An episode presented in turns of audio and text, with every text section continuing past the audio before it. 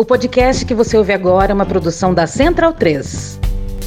Além disso, né, além dessa reação contra o John Kent agora, né, bissexual, também vi gente reclamando da nova 007, né, que possivelmente será uma mulher nos próximos filmes. Bem, nesse o filme mais recente já é uma mulher que é a 007. E mais do que isso, é uma mulher negra. E aí, mais uma vez, os reaças choram, né? Os reaças ficam gritando, esperneando, porque, afinal de contas, é inconcebível aceitar que você tenha uma protagonista de um filme de espionagem que seja mulher e negra. Porque, como diz o Eduardo Bolsonaro aqui, estão destruindo a masculinidade. Ridículo, né? Então, bundão é o Jair. Medo e delírio em Brasília.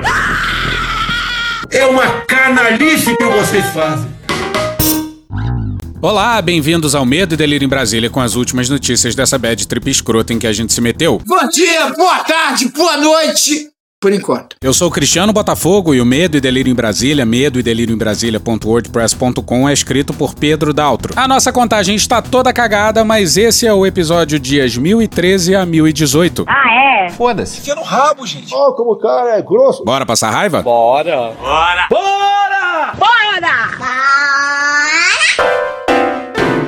Mais CFM. É triste, mas é a vida. Olha, já vamos começar dizendo que a última coisa que eu, o Pedro, você, a torcida do Flamengo ou de qualquer outro time, pra falar a verdade, queria era outro episódio com o presidente do Conselho Federal de Medicina. Não, brother. Mas o cara resolve me dar uma entrevista pro Pingo nos Is. Infelizmente, E tudo consegue ficar mais absurdo ainda. Ai, que absurdo! Portanto, dito isso, nós, um tanto deprimidos e angustiados, convocamos a Esquadrilha da Fumaça.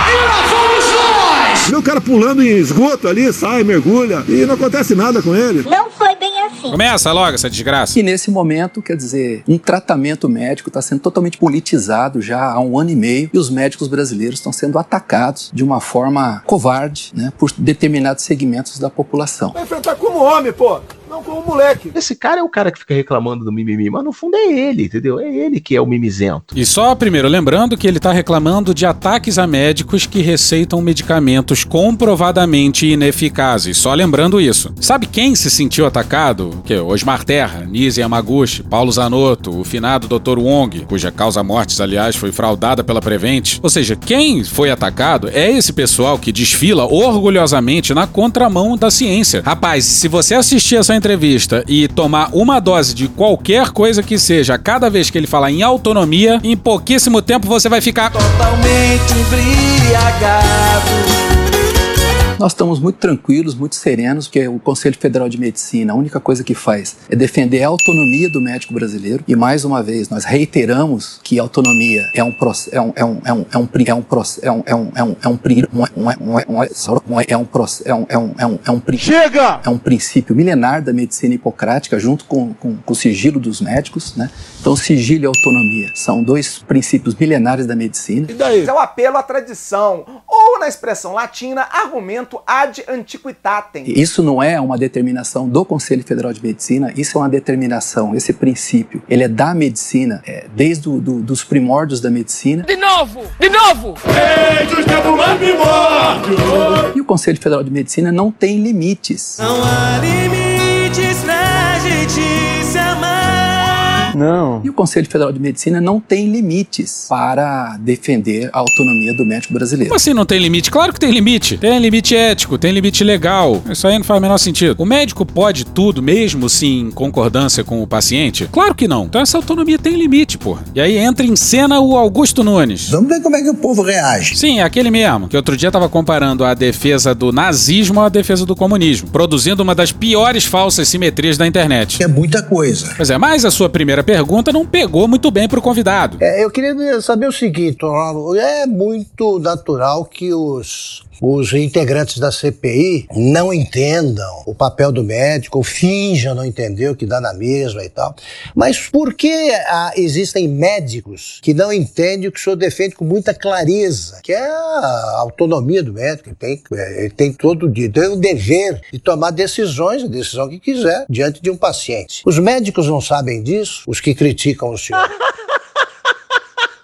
Caralho! Pois é, a maioria das associações médicas critica o Conselho Federal de Medicina e o Augusto Nunes parece lembrar disso. Dentro da comunidade médica tem muitos críticos do CFM. O CFM também anda numa direção contrária aos posicionamentos da OMS e de órgãos de controle mundo afora. Claro, não é só porque todo mundo anda para um lado que a gente tem que andar para o mesmo lado. Mas nesse caso, diz aí, Rony, Significa. todo mundo ruma numa direção e o Brasil vai na contramão, todo pimpão, garboso, orgulhoso, lépido e fagueiro. Augusto, nós somos 530 mil médicos no Brasil. E aqui eu já aposto que teve muito médico que falou. Eu não sou povo desse rapaz! Nós do Conselho Federal de Medicina não temos a ilusão que nós teremos uma unanimidade frente a 530 mil médicos brasileiros. Agora, pelos posicionamentos que nós temos tomado, Augusto, eu te digo assim que a grande, imensa maioria das manifestações que vão ao, ao, ao Conselho Federal de Medicina, e são as dezenas de milhares, elas assim, é, 80, 90% em apoio à autonomia do médico brasileiro. Instituto Tirei do Cu. Os dados que você quer. O que ele tá fazendo é o mesmo que o presidente fez. Transmutou a discussão sobre a hidroxicloroquina e outros medicamentos comprovadamente ineficazes em autonomia do. Não, pô, só quando ele falar. Em autonomia. Porra, chegou agora, hein? Em autonomia do médico. E ele só faz isso porque sabe que tem apoio na classe. Se não tivesse, teria partido para outra, para poder, de alguma forma minimamente aceitável, continuar a defender tratamentos para uma doença que já matou mais de 600 mil pessoas. O que ele quer é ter alguém para colocar a culpa em relação ao seu fracasso. Nós fizemos uma pesquisa, Augusto. Ah, é? Foda-se. Doutor, pergunta agora de José Maria Trindade. Zé. Pois é, doutor, o senhor tem apanhado, hein, pessoal? Engraçadão você, hein? Eu acho é pouco. A CPI quer afastar o presidente do, do conselho de qualquer forma. É, enfim, críticas duras lá. Por que será? Mas vamos acelerar porque ninguém merece. Acelera bem, acelera. E entra em cena uma certa ex-jogadora de vôlei. E vamos dizer que a gente prefere a Leila. Dentro disso tudo, doutor Mauro, ah, por que o senhor acha, por exemplo, que um conceito básico da comunidade médica, que é a imunidade natural, está sendo aí ah, empurrado para debaixo do tapete, escondido? Ninguém pode falar também na imunidade natural de quem passou pela Covid-19. Por que o senhor acha que isso ah, está acontecendo? Ora, para nós, é, tem algumas perguntas, como essa pergunta, por exemplo, que você faz, que são de difícil resposta. O que eu posso lhe dizer é que o Conselho Federal de Medicina, ele não se cala sobre nada. E nem pode se calar. Nem pode se calar. Nesse momento tão difícil que nós estamos vivendo, eu vou me permitir aqui fazer uma crítica, né? Nós já temos o silêncio ensurdecedor da ordem dos, dos, dos advogados do Brasil. Nós temos o silêncio do presidente Rodrigo Pacheco, do Senado. Por que será? Bom, ela usa a carta do debate proibido ou do debate interditado, dizendo que estão negando a imunidade natural por contágio, o que não é verdade. O que estão dizendo é que a vacina é melhor. E por quê? Primeiro, a imunidade por contágio confere alguma proteção, mas a vacinação protege ainda mais. Então, dado que a vacina não faz mal, por que não tomar? Não faz sentido não tomar. Bom, segundo, essa proteção da infecção natural decresce ao longo do tempo. E aí o que? Vai ficar pegando para sempre? Com a vacina você consegue tomar de quando em quando e levantar assim o nível de anticorpos. Apesar de que imunidade não é só anticorpos. Terceiro, quem teve infecção e se vacinou fica mais protegido do que quem não tomou vacina e só se infectou. E repito, dado que a vacina não faz mal, por que não tomar a vacina? Quarto, a vacina homogeniza a resposta coletiva, social. Quinto, alguns artigos sugerem maior proteção contra variantes, aumento de células B e não formação de anticorpos que ajudariam o SARS-CoV-2. Isso é complicado mesmo e controverso, nem vou entrar nisso. Sexto, os especialistas recomendam. Isso é argumento de autoridade, não deveria valer, mas. Significa. Sétimo, a vacinação coletivamente falando reduz a circulação do vírus e, portanto, não só transmissões, infecções, hospitalizações e óbitos com baixíssima incidência de efeitos colaterais normalmente leves, como também a ocorrência de novas variantes, que podem vir a acontecer quanto mais o vírus se reproduz. Oitavo, dizer por aí que a imunidade natural é boa pode desestimular a vacinação, então é meio perigoso. Nono, apesar de parecer absurdo, dado o também presente discurso de que a infecção é leve e 80% das pessoas não sentem nada, o que é mais ou menos verdade, isso pode estimular pessoas a se infectarem ou, no mínimo, se cuidarem menos. Décimo, infectados podem se reinfectar. E a vacina reduz ainda mais a chance de reinfecção. Décimo primeiro, infecções podem gerar e geram sequelas, o que a vacina não faz. Décimo segundo, a vacina não só reduz a possibilidade de surtos, como também permite o controle deles, através de isolamento de contatos e revacinação. Décimo terceiro, olha a curva aí de infecções e mortos. A vacina está funcionando e funcionando pra caralho. E décimo quarto, a frase silêncio ensurdecedor já deu, né, gente? Isso porque deve ter vários outros motivos que eu não soube listar aqui. Ninguém tá interditando o debate. Tudo que tá acontecendo são pessoas que estão olhando para as evidências e falando, brother, tu tá falando merda. E, brother, tu pode estimular as pessoas a fazerem merda. Nós já fizemos até um apelo para ele, público, e já inclusive oficiamos o presidente Rodrigo Pacheco, que nós temos uma grande admiração e respeito, para que as coisas tomassem outro rumo ali na, na, na, CPI da Covid, principalmente quando foram a doutora Nise Yamaguchi e a doutora, a doutora Mayra Pinheiro naquela comissão parlamentar de inquérito. Então, assim, para nós não existe assunto proibido. Então chegou num momento no Brasil que todos que falavam sobre imunidade natural da doença né, eram taxados imediatamente de negacionistas. Agora tem trabalhos do, do Ministério da Saúde de Israel, tem trabalho de universidades americanas mostrando que quem adquire a doença tem 6,7 vezes mais anticorpos do que quem é vacinado. Quer dizer, quando eu falo isso aqui, eu só estou reproduzindo o que dizem grandes universidades americanas, trabalhos sérios, e o é, Ministério da Saúde de Israel.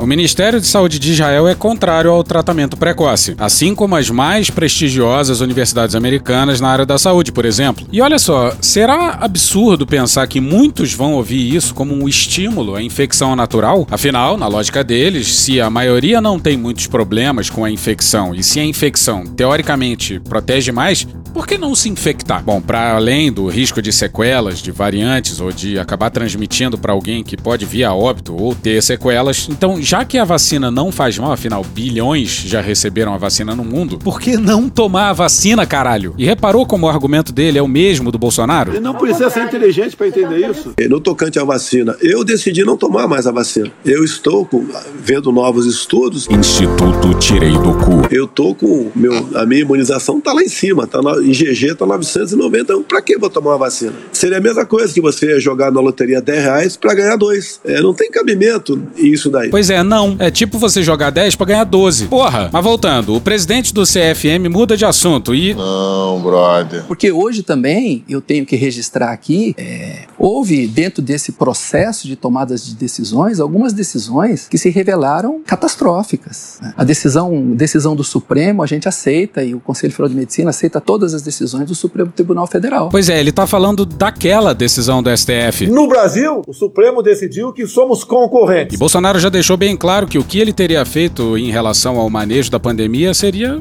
nada. Olha o que ele disse, não foi lá no passado, não, foi outro dia. Temos que enfrentar essa questão do vírus, como dizia no passado, pô, de frente. Quem não pegou, infelizmente, vai acabar pegando mais, um pouco mais de 80%, são assintomáticos. Por que esse trauma? Por que esse medo? Imagina se as pouquíssimas medidas quarentenárias implementadas no Brasil por governadores e prefeitos, nem essas tivessem sido aplicadas. Mas com muita humildade eu coloco aqui uma crítica que quando o Supremo Tribunal Federal decidiu que as políticas sanitárias em relação à Covid eram de responsabilidade compartilhada entre o Ministério da Saúde, União, é, União, Estados e municípios, essa decisão, ela, a população brasileira, ela tem pago um preço por isso. Pois é, a decisão está de acordo com a Constituição. A República é federativa federativa. O SUS é tripartite. O ideal mesmo seria que tivéssemos um controle único da pandemia, claro, pesando as realidades diferentes de lugares diferentes. Mas não houve. Não só não houve, como estava explícito que o desejo era que não houvesse. Porque imagina, as políticas sanitárias em Covid, o Ministério da Saúde ele faz uma, uma diretriz e de repente 27 governadores e 5.570 prefeitos podem fazer aquilo que quiserem em relação à, Covid. Foi isso que nós vimos no Brasil. Bom, não foi isso. O que aconteceu é que as medidas mais restritivas restritivas tinham prioridade. É o princípio da segurança. Imagina quando ele descobrir que os poderes também são concorrentes lá nos Estados Unidos. Nos Estados Unidos, por exemplo, foi o federalismo que permitiu que os estados democratas diminuíssem o estrago, ignorando algumas regras do governo Trump. Bom, e obviamente ninguém da Jovem Pan conseguiu dizer isso na cara dele. Agora, olha as decisões que o presidente do CFM achou ruins. Então, por exemplo, se você ver aquelas políticas é, de, de, de, de, as políticas é, de, de, as políticas de Chega! De novo isso. Políticas é, de, de, de, de- As políticas de distanciamento social ou de lockdown. Agora, em relação às vacinas, terceira dose de vacinas, vaci- vacinar adolescentes, vacinar crianças de 3 a 11 anos de idade. O Chile, por exemplo, já está vacinando crianças entre 6 e 12 anos com a Coronavac. A Pfizer entrou no FDA com um pedido de aprovação da sua vacina para crianças acima de 5 anos. O coronavírus é, apresenta um risco pequeno para crianças, mas primeiro elas podem ter e segundo elas podem transmitir. E é aquele negócio, né? Pessoas se vacinam, mas acima de tudo, sociedades se vacinam. Então, se as agências regulatórias, o FDA nos Estados Unidos ou a Anvisa aqui no Brasil, aprovarem vacina para as crianças, ou seja, dizendo que elas são seguras e efetivas, por que caralhos não vacinar as crianças? E não vão perder a conta não. O presidente do CFM já defendeu a imunidade natural, criticou a decisão do STF sobre poderes concorrentes, que tá na Constituição e impediu que o governo federal cometesse uma loucura, ou pelo menos minimizou. E agora a seguir vai falar do Dória. E enquanto nós estivermos apontando dedos, Ana, que o presidente é o culpado, você está um governador, né, que é onde está a grande politização, Calça apertada, calcinha apertada,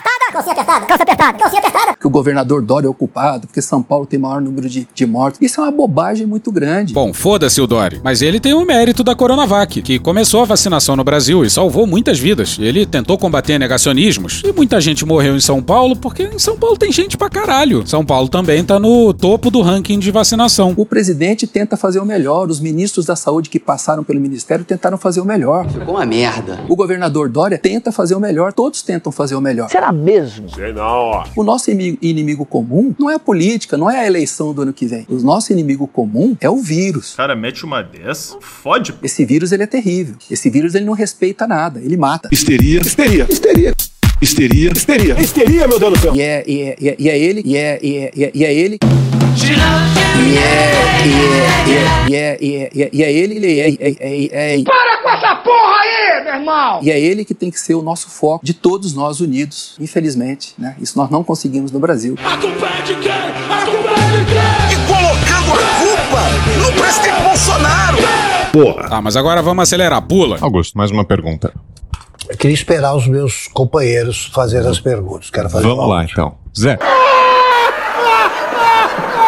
É, presidente, é, esta pandemia, como o senhor disse aí, é, é- é séria, é pesada, foi anunciada assim. Foi anunciada assim. Foi anunciado assim. Uma crise, uma pequena crise, né? Não vamos superdimensionar essa questão. Não é isso tudo que a grande mídia propaga. Tá vendo uma histeria. Muito mais fantasia. Depois da facada não vai ser uma gripezinha que vai me derrubar, não. Brevemente, o povo saberá que foram enganados. Uma gripezinha ou resfriadinho. Que parece só morre gente de Covid no Brasil. Parece só morre de Covid. Tá sendo superdimensionado o poder destruidor desse vírus. Foi anunciada assim. Com certeza. Ela pegou um sistema de saúde já debilitado, né? Já com dificuldades, falta de médicos, de hospitais. E o PT, hein? Comunista! E o Lula? O SUS é um projeto muito bonito lá, tirado, eu me lembro, do debate durante a Constituinte do, do sistema de saúde da Inglaterra. Tá certíssimo. Mas é muito caro, pesado, difícil. Tá errado. Como é que o senhor vê agora? O senhor acha que é, essa pandemia desnudou o SUS brasileiro e como é que será daqui para frente? Ele disse isso mesmo? Pois é, só faltou propaganda de plano de saúde. Mas pra desespero da Jovem Pan. Atenção, é agora que o bicho vai pegar. Zé, eu era um crítico do SUS, mas, eu, mas assim, o meu ponto de vista, ele, ele, na realidade, eu mudei a minha opinião sobre o SUS pro bem. Olha só. O mínimo. Eu tinha muitas críticas ao SUS, né? Eu trabalho no SUS, eu sou um médico do interior de- do, do Brasil, eu sou lá de Campo Grande, Mato Grosso do Sul, sou lá do meio do mato, como eu digo. Trabalho na Santa Casa, no Hospital Regional. É, não tenho, meu- meus pacientes são todos pacientes do SUS, eu faço cirurgia do trauma, eu faço pronto-socorro, faço emergência, trabalho, ainda hoje eu trabalho todo fim de semana em Campo Grande. Bom, mas então vamos à matéria não assinada na coluna do Fausto Macedo no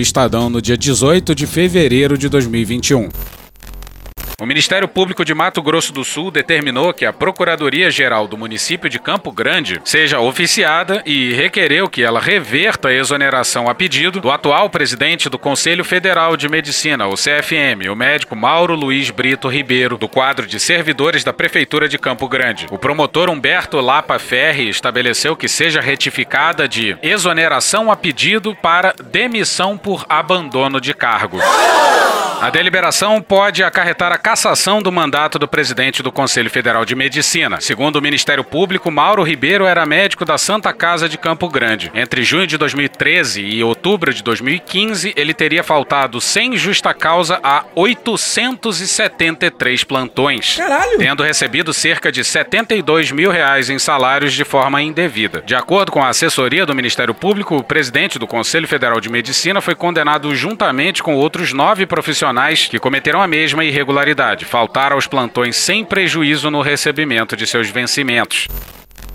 Mas voltemos ao presidente do CFM defendendo o SUS. Alguma alegria a gente tem que ter. E para contrariedade dos entrevistadores. E nós sabemos da capilaridade do SUS. Na realidade, desde a época do ministro Mandetta e depois passando pelo ministro Pazuello e também pelo ministro Queiroga, todos eles, né? houve uma injeção de, de, de verbas nunca antes vistas no SUS. Então nós tínhamos aproximadamente 42 mil leitos de terapia intensiva, não são exatamente esses os números exatos, mas dessa grandeza, e através de verbas do Conselho Federal, nós conseguimos conseguimos elevar isso aí para 56 mil litros de terapia intensiva.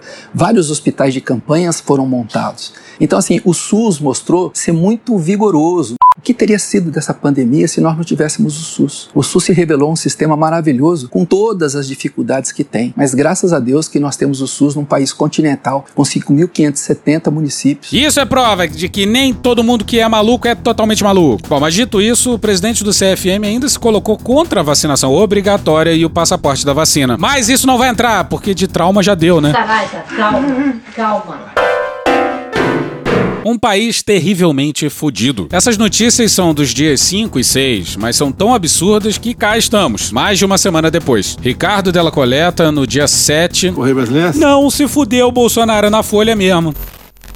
Em reunião com membros da bancada ruralista do Congresso, o presidente Jair Bolsonaro defendeu o marco temporal de 1988 para a demarcação de terras indígenas. Uma bosta não sabe uma merda. E sugeriu que, se reeleito, no, God, please, no! conseguirá fazer indicações suficientes para ter um Supremo Tribunal Federal alinhado ao governo. Eis o único argumento que restou ao Bolsonaro. O encontro do presidente com os ruralistas ocorreu no Palácio do Planalto na manhã da quarta-feira, dia 6. Em sua fala aos parlamentares, Bolsonaro disse que o presidente eleito em 2022 poderá, logo no início do seu mandato, designar mais dois juízes para o Supremo. Olha a merda! Em seguida, afirmou que, se forem alinhados com as pautas do governo, serão, abre aspas, quatro ministros garantidos lá dentro. Tô errado. Tá sim, vai ser essa, tá sim. Além de outros que já não é que votam com a gente, votam com as pautas que têm têm que ser votadas do nosso lado. Então vamos ter tranquilidade por parte do judiciário. Fecha aspas. A mesma tranquilidade que um Orbán tem lá na Hungria. O aparelhamento do Estado por militantes é o maior câncer. Muito bem, Constantino. Bora pro Ricardo Della Coleta e Mariana Holanda. Vai correr brasileiro agora aqui. Não, se fudeu de novo, não é também não. Na Folha no dia 5. Abre aspas, apesar de ser baixinho, cabeça um pouco pequena, o Mendonça tem uma bagagem cultural imensa, sabe tudo sobre direito e é evangélico, ou melhor, terrivelmente evangélico, fecha aspas, declarou Bolsonaro. Terrivelmente evangélico. E é como se a cada declaração Bolsonaro quisesse deixar claro que a sua indicação está sendo feita pelos motivos errados e que é, portanto, descabida e que deve ser rejeitada. Não precisa ser muito inteligente, isso é coisa óbvia. A religião de um ministro do STF num país laico jamais deveria entrar em consideração. O presidente do FENASP, o Fórum Evangélico Nacional de Ação Social e Política, Bispo Alves Ribeiro, se referiu a Mendonça como nosso ministro do Supremo Tribunal Federal. Tá errado. Segundo ele, as associações que reúnem os pastores no Brasil não têm plano B. Abre aspas, o nosso é o plano A, de André Mendonça. Fecha aspas, disse. Engraçadão você, hein? Em determinado momento, os presentes fizeram ainda uma oração conjunta pela aprovação de Mendonça. Ah. E Deus pediu para dizer que a próxima vírgula sonora é um oferecimento dele. Não mete essa. Obrigado, Cid. Em sua fala, Bolsonaro repetiu que fez dois pedidos a Mendonça, caso ele seja aprovado. Primeiro, que ele inicie algumas sessões do STF fazendo uma oração. E que se reúna periodicamente com Bolsonaro. Porra, tá errado. Pois é, vamos supor que um presidente queira implodir uma indicação sua ao STF. Uma boa forma de fazer isso é dizer que a indicação foi fechada com a promessa de encontros periódicos entre o presidente e o indicado. Desvio de poder ou desvio de finalidade. E pelos motivos errados, certo tá o Alcolumbre. E nem fudendo colocar data pra sabatina. Tá certo, mas tá errado. Tá errado, mas tá certo. Mendonça também esteve presente e fez uma pregação. Abre aspas. Até 2005 eu não conhecia Brasília. Não é que eu não conhecia um político, não é que eu não conhecia alguém. Eu não conhecia nada nem ninguém. Sabe de nada, inocente. E 16 anos depois, Deus pega um menino do interior do estado de São Paulo. Era uma vez um menino franzino, gente. Franzínico. De uma cidade com 20 e poucos mil habitantes e coloca ele diante de um presidente da república que o indica para uma vaga no Supremo Tribunal Federal. Ou Deus faz coisas impossíveis e eu não posso deixar de reconhecer isso, ou eu seria o maior dos incrédulos incrédulos, fecha aspas, disse. Deus é um cara gozador, adora brincadeira. Alô, Malafaia! Deus escolheu as coisas loucas. O mais perdido dos governos. Nesse clima de dedo no cu e gritaria, os caras agora querem privatizar a Petrobras, com a justificativa de que o preço dos combustíveis está muito alto. Deixa com a cara magoada. Agora sim, Bolsonaro. Correio Brasileiro, safa aí? Isso, Vicente Nunes no Correio Brasiliense no dia 14. Estão completamente articulados os discursos do presidente Jair Bolsonaro, do presidente da Câmara Arthur Lira e do ministro da Economia Paulo Guedes em favor da privatização da Petrobras. E foi droga, hein? Nos últimos dois dias, os três afirmaram a mesma coisa: o desejo de vender o controle da estatal à iniciativa privada. O argumento é o mesmo: a alta dos preços dos combustíveis. A gasolina tá barata. O gás de cozinha tá barato. Show! Drogado! No entender de Bolsonaro, Lira e Guedes, se a Petrobras for privatizada, tanto a gasolina quanto o diesel e o gás de cozinha ficarão mais baratos. Cretinice, né, gente? Nem o mercado caiu nessa. Marcos de Vasconcelos no dia 14 na Folha. Em tempos normais, as notícias seriam o bastante para movimentar o mercado. Nessa quinta-feira, dia 14, no entanto, os papéis da petroleira andaram de lado, como se diz. Subiram coisa de 0,17%. Significa. O Ibovespa, principal índice da bolsa, caiu 0,24%. Fica fácil ver que os investidores não levam fé no que dizem os três. Por que será? A falta de clima para discutir o assunto no Congresso é óbvia. O time governista segue alimentando-se quase que exclusivamente de uma interminável campanha eleitoral. E vamos à realidade.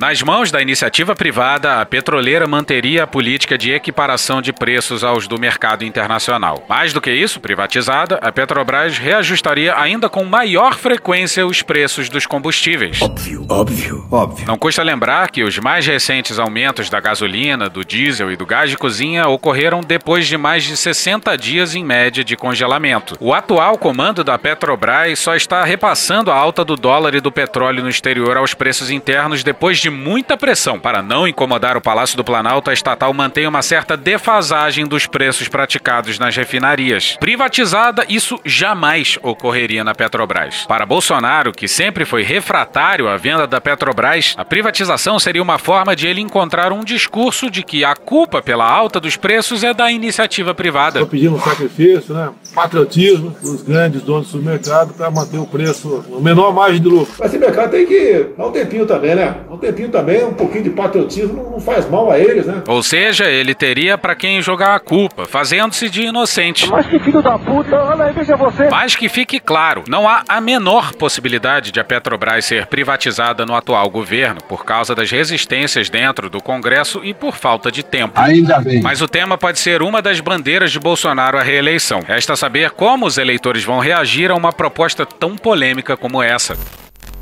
E aqui vamos nos permitir nos alongarmos um pouquinho. A Petrobras vive essa esquizofrenia de ser uma empresa estratégica, mas de economia mista, e fica meio em cima do muro entre o privado e o público. O governo é o principal acionista, com coisa de 37%. Claro que nem tudo é preto no branco e há tons de cinza, como é o caso de hoje, mas ou ela é uma empresa privada cujo propósito de vida é gerar lucro para acionista, ou ela é pública e tem como objetivo beneficiar a população. E hoje, atualmente, está mais para o primeiro do que para o segundo. Um dos problemas do preço é a paridade do combustível com a cotação internacional. Ou seja, vende-se gasolina aqui segundo o preço internacional e não segundo a estrutura de custos internos. Isso veio do Temer e tá dando no que tá dando. Aí, duas coisas. Primeiro, não faz sentido o povo se ferrar pagando preço alto para acionista ter lucro, né? Então, o custo interno podia ser mais observado. Segundo, como acontece no caso de uma de fato necessária subida de preço, a empresa pode agir fazendo uma subida mais gradual em tempos de alta forte e segurando a queda gradualmente também em tempos de queda forte, o tal do buffer. Petróleo é insumo básico para o transporte individual e para a logística brasileira, infelizmente excessivamente lastreada em rodovias e diesel. E essas subidas repentinas desregulam a estrutura produtiva. Para além disso, as mudanças climáticas estão aí e a gente tem o etanol, cujo setor também está sofrendo com uma colheita ruim por geadas e queimadas. E o etanol também compõe o preço da gasolina. 27% da gasolina atualmente é etanol, o que é bom para o meio ambiente. E teve notícia aí do governo querendo cortar tanto o percentual de etanol na gasolina como o de biodiesel no diesel. Porra! Tudo errado. Mas voltando. Vamos seguir. Por que diabos o Lira tá apostando alto em algo que não vai durar nem duas semanas? Bora pro Vicente Nunes de novo. Sim, Bolsonaro, no Correio Brasiliense no dia 14. Ok, Correio Brasiliense.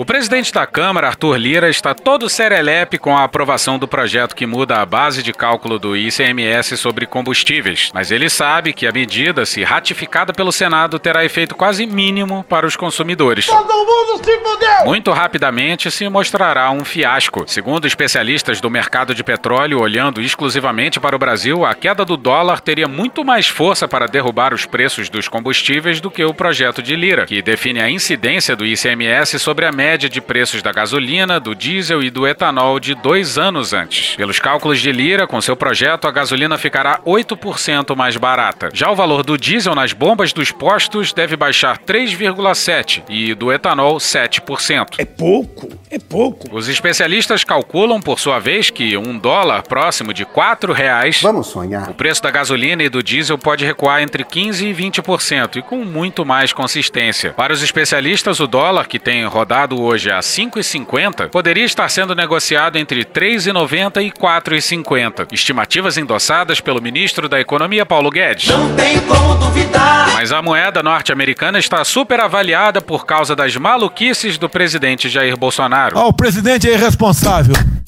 Ele é maluco.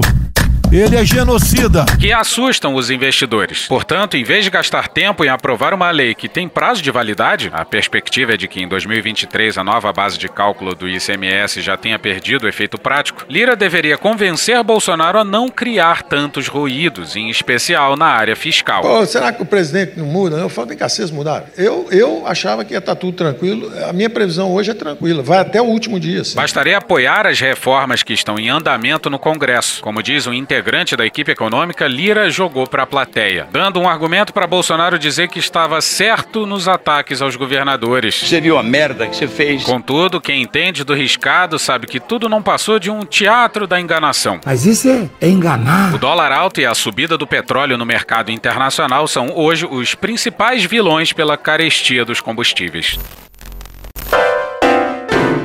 Aia? Sim, pois é. Vem Tribunal de Aia! Jamil Chad no dia 12 no UOL. O planeta contra Bolsonaro. É com esse lema que entidades ambientalistas, cientistas e ex-juízes levarão nessa terça-feira uma denúncia contra o presidente brasileiro no Tribunal Penal Internacional, o TPI, por crimes contra a humanidade. Ou não, mais um crime contra a humanidade. A iniciativa é liderada pelo grupo All Rise, que nessa terça-feira apresenta o caso à Procuradoria da Corte, com sede em Haia. Essa é a sétima denúncia contra Bolsonaro que se conhece no TPI, mas a primeira a tratar especificamente especificamente de sua política ambiental. O Brasil não suporta ter mais de 50% do seu território demarcado como terras indígenas, juntamente com a proteção ambiental, com parques nacionais, atrapalha o desenvolvimento. E passando a boiada. O mais louco é que não vai faltar denúncia em AIA. Tem a questão indígena, tem a pandemia e tem a questão ambiental. Dá para fazer que nem cartinha da Xuxa. Jogar pro alto, escolher uma de olhos fechados e condenar o presidente desse governo militar. Essa é uma alfinetada que tem que dar sempre. Chato pra caralho.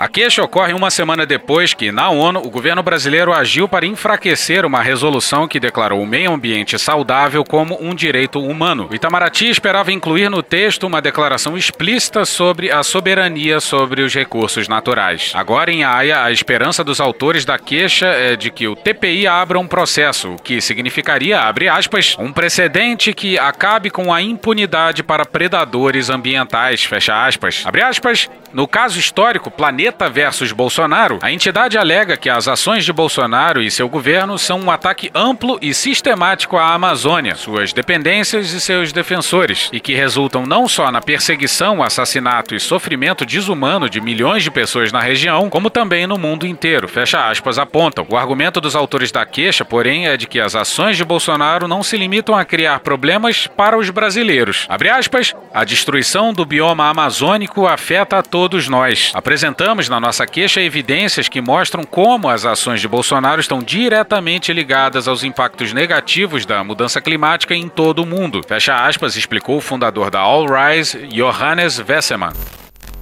E esse é o tipo de questão internacional completamente desnecessária para o Brasil. A floresta vale muito mais em pé, isso já está dado. Mas Bolsonaro trabalha na crise, inclusive na crise internacional. Vai falar de soberania nacional, no que ele não está errado. Mas fora o objetivo de radicalizar sua base, não há qualquer motivo prático para confusão. E o mesmo argumento de haver impactos para além das fronteiras do Brasil vale também para os crimes em tempos de pandemia. O resultado macabro das ações e omissões do governo militar, aí alfinetada aí, foram muito além das nossas fronteiras. Quando você permite que um país de dimensões continentais se transforme num quintal de mutação de vírus, o problema deixa de ser nosso e passa a ser do mundo. Para terminar, vamos agora para um trecho mais longo dessa mesma matéria do Jamil Chad.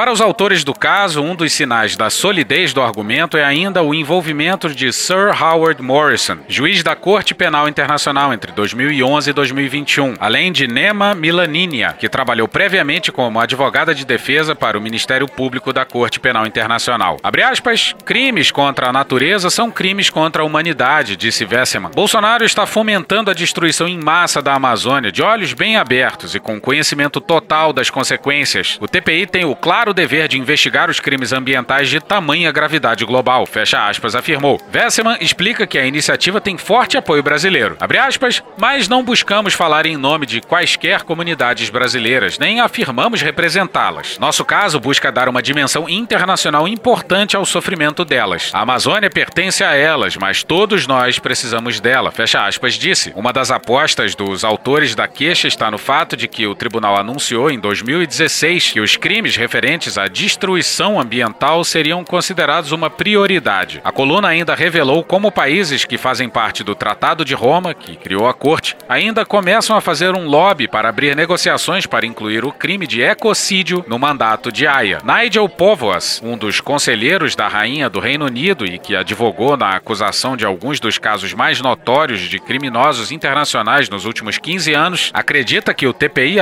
aspas, oferece um quadro legal para processar perpetradores de crimes internacionais de alto nível como Bolsonaro. Ao abrir-se uma investigação com vista à acusação, o TPI definiria um precedente significante para a acusação em importantes crimes ambientais. Fecha aspas, explicou. Se Bolsonaro é alvo de denúncias no TPI por conta da pandemia ou da situação dos indígenas, nesse caso a denúncia é sobre o impacto de suas ações sobre a saúde humana e a vida globalmente. Abre aspas, estima-se que as emissões atribuíveis ao governo Bolsonaro causarão mais de 180 mil mortes por excesso de calor em todo o planeta nos próximos 80 anos, com base nos comprometimentos climáticos atuais. Fecha aspas, alega a denúncia. Com a mudança do clima, as ondas de calor em todo o mundo aumentam em número, intensidade e duração. Segundo a queixa, 37% das mortes por calor nas últimas três décadas são atribuídas à mudança climática global, o que equivale a milhares de mortes anualmente. A advogada Maud Sarliev alega que o governo Bolsonaro, abre aspas, busca incessantemente uma política estatal que mira no bioma amazônico, suas dependências e seus defensores, fecha aspas. Abre aspas, há razões claras e irrefutáveis para acreditar que são cometidos crimes contra a humanidade no Brasil, os quais exigem investigação imediata e, em última análise, acusação, fecha aspas, disse.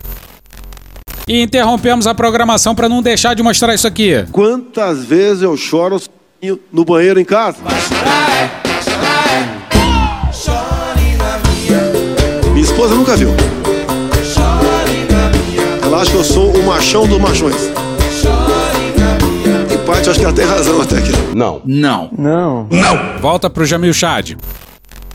Entre os argumentos apresentados, o grupo considera que o governo Bolsonaro tentou remover, neutralizar e eviscerar sistematicamente as leis, agências e indivíduos que servem à proteção da floresta, suas dependências, seus dependentes e seus defensores, fomentando uma cultura de impunidade. Seu governo atualmente está aprovando legislação que irá legalizar o desflorestamento, que cortou o número de agentes fiscalizadores em 27% e reduziu as multas por corte ilegal de madeira em 42%. O desflorestamento e os incêndios na Amazônia atingiram níveis recordes. Atribui-se aproximadamente 4 mil quilômetros quadrados da área total desflorestada da Amazônia brasileira às ações realizadas somente pelo governo Bolsonaro. Ele atuou sobre as taxas mensais de desflorestamento que chegaram à marca de 88%. Se continuar assim, as consequências serão profundas. As emissões de gases do efeito estufa advindas de queimadas e da pecuária em escala industrial na Amazônia são agora maiores que o total de emissões anuais da Itália ou da Espanha e estão levando a Amazônia em direção ao ponto de desequilíbrio para além do qual a floresta entraria em estado de seca. Ondas de calor e incêndios florestais recentes que acontecem no Brasil, sul da Europa, noroeste pacífico da América do Norte e Austrália, além das enchentes e outros eventos climáticos extremos recentes visto na Alemanha, Estados Unidos e China são intensificados pela mudança climática e, portanto, pelo desflorestamento da Amazônia. Abre aspas. Somente se nos unirmos para levar à justiça criminosos como o presidente brasileiro Bolsonaro é que podemos proteger nosso planeta para as gerações futuras. Indivíduos poderosos que destroem o meio ambiente intencionalmente devem ser processados, com a força da lei, com a força das pessoas. A hora é agora. Fecha aspas, conclui Vesseman. Que Deus tenha misericórdia dessa nação. E hoje ficamos por aqui. Veja mais, muito mais em medo o blog escrito por Pedro Daltro. Esse episódio usou áudios de Henri Bugalho, Programa do Datena, Choque de Cultura, Carla Bora, Wade Petrópolis, Hermes e Renato, Porta dos Fundos, Jovem Pan, Planet Ramp, Jair Me Arrependi, Lado B do Rio, Edu Santos, Televisão Pública de Angola, Rony Von, Falha de Cobertura, Dom e Juan, CNN Brasil, Poder 360, Portal Uai, Tropa de Elite, Thiago Rodrigo, Clips do Balde, The Beatles, A Praça é Nossa, Petit Jornal, Rede Globo, Papo de Política, Jut Jut, Gaveta, The Office, Programa Cadeia, Forró Página de Jornal, Bruno Aleixo, TV Brasil, Parafernália, Jornalismo TV Cultura, Instrumental Halloween Music, Irene Nohara, Caetano Veloso, Chico Buarque, Cumpade Washington, RTP, Netflix, Band Jornalismo, Gustavo Mendes, Meteoro Brasil, Canal Meio, Só Pra Contrariar, SBT, Adi Ferrer, Globo News, Rádio Band News FM, Chico Botelho e Léo Stronda. Thank you! Contribua com a nossa campanha de financiamento coletivo. É só procurar por Medo e Delírio em Brasília no PicPay ou ir no apoia.se barra Medo e Delírio. Porra, doação ao caralho, porra. Não tem nem dinheiro pra me comprar um jogo de videogame, morou, cara? Pingando um capilé lá, vocês ajudam a gente a manter essa bagunça aqui. Assine o nosso feed no seu agregador de podcast favorito e escreve pra gente no Twitter. A gente joga coisa também no Instagram e no YouTube. E o nosso Faz Tudo Bernardo coloca também muita coisa no Cortes Medo e Delírio no Telegram. E agora a gente também tem uma loja, loja.medo delírio em Brasília.com.br. Eu sou Cristiano Botafogo, um grande abraço e até a próxima. Bora passar a raiva junto? Bora! Permite uma parte? Não lhe dou a parte. Não lhe dou a parte. Pois é, menino, mas um barraco pra ninguém botar defeito, né? Porque a, o Ciro simplesmente acusa o Lula de ter conspirado contra a Dilma no caso do impeachment. Aí a Dilma vem e chama o, o Ciro de mentiroso, machista, sem voto. Aí o Ciro rebate, diz que ela é arrogante, que ela é, é, como é, é incompetente. Eu vou te falar, é uma briga briga que eu fico pensando, quem é que ganha? Quem ganha eu não sei, mas eu sei quem está assistindo de camarote do Palácio do Planalto e, obviamente, torcendo pela briga, né? Ah, isso aqui é importante, pessoal.